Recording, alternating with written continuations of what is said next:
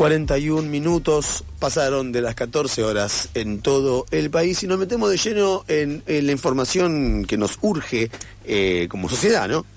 como ente social, ¿verdad? Me gusta ente social. en noviembre de 2017 se presentó el primer proyecto de ley de la UNICABA y un año más tarde el PRO logró sancionar esa ley solo con los votos del bloque oficialista. Desde entonces la comunidad educativa fue crítica de la UNICABA bajo el argumento de que se venía para terminar con los 29 institutos superiores de formación docente existentes. Lo que sucedió, y esta es la noticia, es que la semana pasada los institutos superiores de formación docente que forman profesores y profesoras en educación física, estamos hablando del Federico Williams Dickens y el Enrique Romero Brest, recibieron la novedad de una propuesta de renovación de la formación docente. Para charlar sobre esto estamos en comunicación con Estefano Sálamo, presidente del Centro de Estudiantes Instituto Superior de Educación Física Romero Brest. Hola Estefano, te saluda Emiliano y May y también Alejandro. ¿Cómo estás?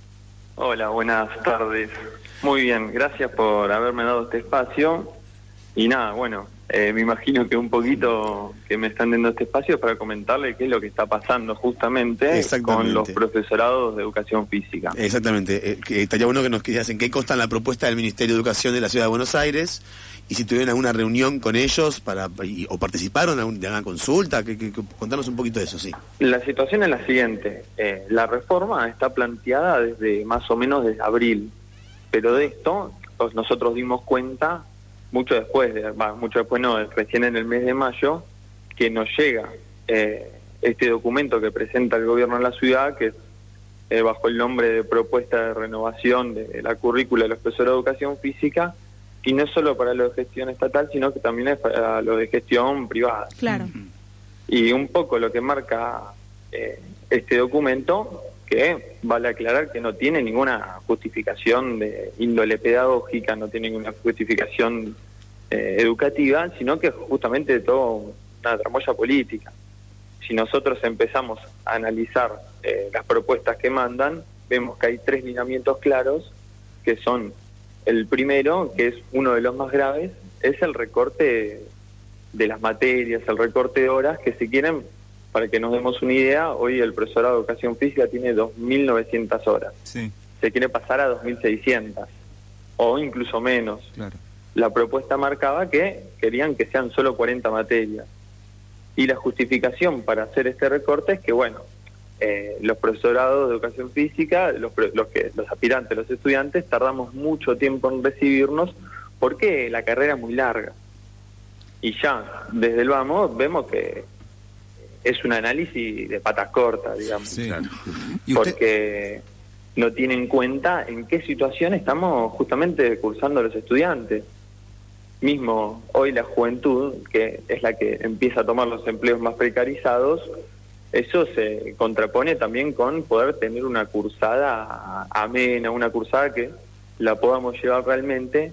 Y no solo eso, sino que tenemos, estamos en la puerta de un vaciamiento educativo que lo que hace es perjudicar nuestras propias condiciones de cursada. No vemos que tenemos menos oferta horaria, menos cupo, e incluso hay una situación que eh, no es muy común dentro de los institutos, que es la situación de recursante. Si hmm. vos recursás una materia, para volver a anotarte en el cuatrimestre que viene, tenés que eh, anotarte con una penalidad, te anotás último en el sistema. Claro. Con lo cual, bueno, se hace difícil incluso poder cursar esas materias que al último minuto te quedaste sin cupo. No este solo eso, sino que también planteaban, y esto es algo que se expone a lo largo de todo el documento, que es que todas las materias que son recortadas del plan de estudio, no es que se eliminen de, de la faz de la Tierra para siempre, sino que justamente empiecen a plantearse como postítulos arancelados en lo, en lo que sería el sistema universitario. Claro. Y nosotros entendemos que, bueno, el sistema universitario, justamente esos postítulos terminan siendo arancelados. Con lo cual, estamos en la puerta justamente de un arancelamiento de la educación pública y una privatización del contenido que hoy por hoy lo tenemos gratis. Estefano, esta, la, la reforma que estás contando, eh, para la formación de docentes de educación física, ¿qué consecuencias tiene en, la, en las condiciones laborales actuales? ¿Qué, ¿Qué podría pasar con eso también? Bueno, una de las cuestiones es que justamente se recorta el alcance del título. hmm. no nos vamos a recibir con el título de eh, profesor superior en educación física, sino que, bueno, vamos a ser profesores eh, común, digamos, solo en lo, que serían los niveles obligatorios. Sí. Nos quita una salida laboral, lo cual eso ya es muy grave, e incluso eh, no garantiza una estabilidad laboral docente para todos esos docentes que se queden sin esas horas de trabajo. Hmm. Igual, hace poco salió una resolución a fines del mes pasado del Ministerio de Educación que planteaba que, bueno, vamos a trabajar para que haya una continuidad laboral de esos docentes, pero ¿de qué continuidad me estás hablando? De, bueno, de que se garantice su puesto de trabajo si justamente estás recortando las materias de esos docentes que, bueno, esa materia no va a existir más, entonces, ¿dónde va a dar una materia que no existe en un profesorado? Y nosotros entendemos que justamente se está haciendo ese traspaso de no solo los contenidos hacia el sistema universitario, sino también de esos docentes y hoy por hoy la universidad eh, eh, de docencia que está abierta, que está funcionando, es la UNICABA. Entendemos que ese traspaso justamente lo que beneficia es darle una manija al Unicaba, que empieza a tener más contenidos, que empieza a funcionar con una caja propia, administrando justamente todos estos postítulos, todas estas eh, carreras de posgrado, y justamente lo que prioriza es un balanceamiento educativo en los terciarios, que lo venimos viendo, por ejemplo, en el Romero la planta titular docente es solo del 20%. Es decir, el, el otro 70% son interinos, carecen de derechos laborales. Y son docentes que no tienen ningún tipo de garantía para decir, bueno, sí, mañana con la nueva reforma del plan de estudio, no sé si voy a tener mi, voy a seguir teniendo mi laburo en el Romero Ores lo cual es un hecho bastante preocupante. Estefano, eh, algo que mencionabas recién respecto a las condiciones laborales, bueno, que, puede llegar a perjudicar, en realidad que perjudicaría eh, al título que ustedes reciben, ¿no? Que dejarían de ser profesores superiores. Te pregunto, en relación a la actualidad del, del trabajo docente, específicamente en educación física, ¿hay una emergencia educativa? ¿Hay docentes para cubrir la cantidad de cargos necesarios? Vos decís ¿En el profesorado de educación física o a nivel en general, En general en la ciudad de Buenos Aires. Eh, si ha ido, para que no entendí la pregunta. claro, hay, hay, actos públicos en los que claramente se eh, necesitan cubrir cargos de docentes, profesores de educación física.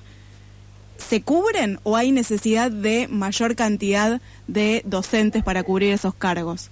Por ejemplo, esto pasa en, en docentes de primaria. No hay docentes de primaria para cubrir cargos o todos los cargos necesarios. Claro, ley docente de educación física somos bastantes. Bien. El, problema el problema con eso es justamente la precarización sobre la cual estamos sometidos, porque mm. no solo no, tenemos la salida laboral de lo que sería eh, en el nivel educativo formal, sino que también mucho vamos a parar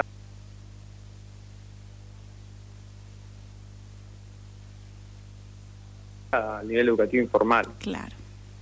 Y justamente esa precarización se da más por el lado de la informalidad, más en los clubes, o uno cuando va, va a una plaza, viste, ves un grupito que está entrenando personas, eh, que está entrenando con personalizados, eh, todas esas cuestiones, bueno, es base, parte de una base de la, digamos, de una autoprecarización de no encontrar también un trabajo estable que ese trabajo estable se tendría que dar, por ejemplo, en un club con un salario en blanco o mismo en el sistema educativo formal.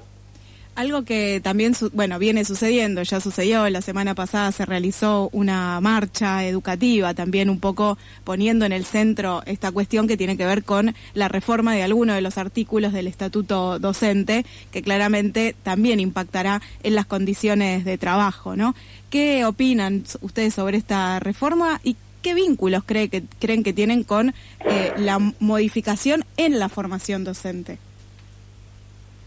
Vos estás diciendo la, marcha educativa. La marcha educativa de la semana pasada, donde uno de los puntos fundamentales era la reforma de algunos artículos ¿no? del, del estatuto docente. Entonces la pregunta es sobre esos artículos, si hay algo que creen que ustedes, eh, bueno, que, les repercute a ustedes como estudiantes y futuros docentes. Claro, en primera cuestión, o sea, no estoy familiarizado si es sobre los artículos, pero nosotros tenemos una posición en base a la reforma que se ha presentado ya hace creo que un mes en la legislatura, que es básicamente una reforma laboral encubierta, porque cambia el sistema por el cual eh, justamente los docentes obtienen su propio salario e empuja a una formación continua que eh, a una primera impresión parece algo bueno, pero lo que no se dice es que esa formación continua justamente va a ser arancelada. Y ahí hay un paralelismo eh, con la reforma de los planes de estudio que se están planteando no solo en el Romero Ores, sino que en los demás institutos de nivel superior.